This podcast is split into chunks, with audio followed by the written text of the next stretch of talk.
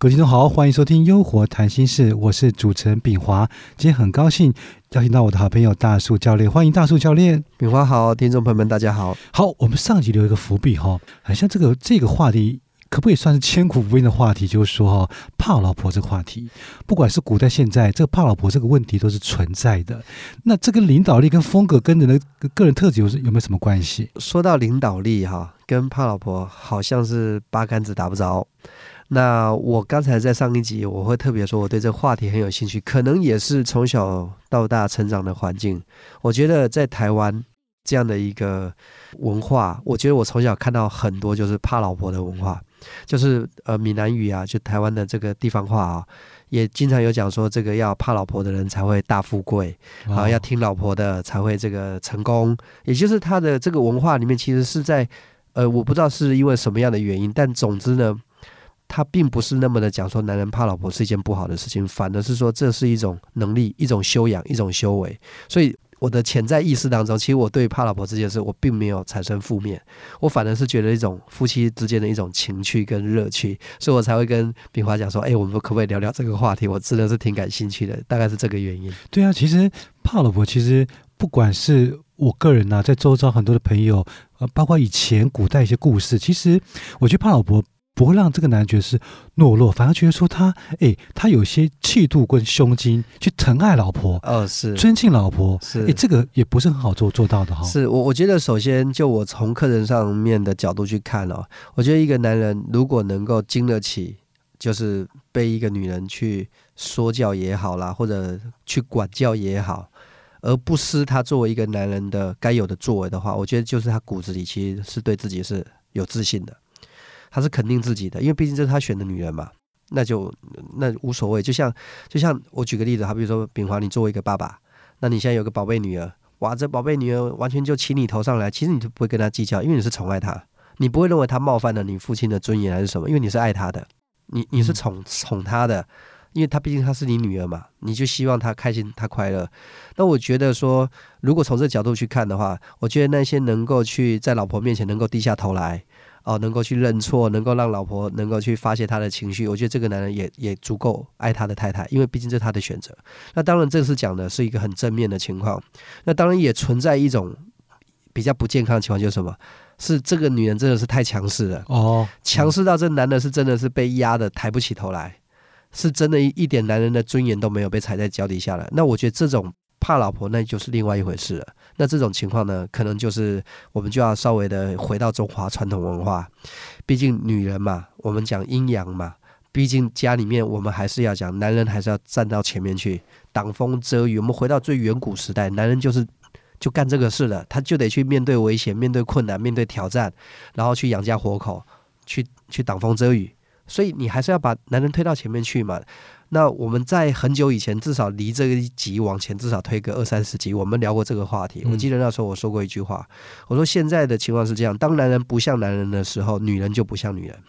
然后翻过来讲，当女人不像女人的时候，男人就不像男人。也就换句话说，你女人太过于强势，那男的只能就像个女人一样了。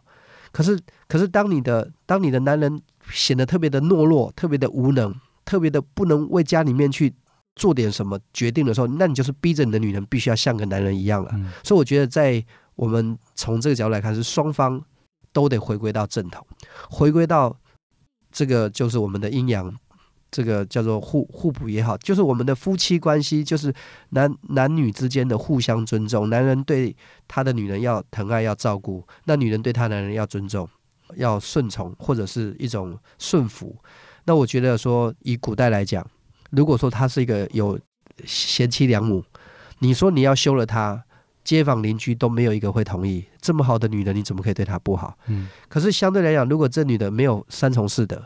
那这个男人一纸休书就可以把这女的休掉，大家也觉得合情合理。你去想，这个关系就是夫妻的关系是双方要彼此互相的。所以我觉得，呃，这个怕老婆的话题呢，我是觉得说，呃。我觉得他真的是一种生活乐趣啦。一个男人在外面呼风唤雨的，哎，回去家里面听老婆的，我觉得这也真的是一种蛮平衡式的。对啊，所以刚刚到处提到说，我觉得怕老婆这个定义啊，我个人觉得说，在要在阴阳调和的一个很很正常的范围之内，这个怕其实就很有乐趣。但是现在其实我觉得做我做到朋友也很多，就是说现在其实这个状况不一样嘛，就是呃道家所说的什么阴阳反背啊，嗯阴阴阴盛阳衰，所以怕现在这个字变成了那种强势了，女生强势，男生就害怕了，这个就是不正常的一种一种。夫妻关系嘛。其实要要说到这，我觉得可以捎带一提的啦。我我觉得领导力还是我们回过到头，领导还是要带心的。就说让一个人怕你，不是真正的领导力，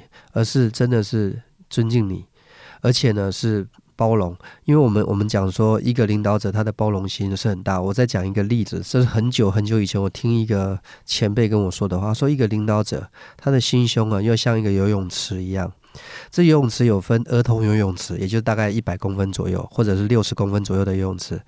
啊、那也有比较成人的游泳池，就是在一米二以上，或者一米四以上，啊、或者一一米八、一米九。你你会发现，那游泳池早期的游泳池设计它是由浅到深，就你有能力游泳的，你就到深一点的，可能到两米深的游泳池去游泳。那你是那种游泳能力不好的，那你就到那个呃六十公分、一百公分的去玩水就行了。那这个前面是跟我说，一个领导人呢，就应该要像两米深的游泳池，他应该要做到什么人往这里面跳都不会受伤。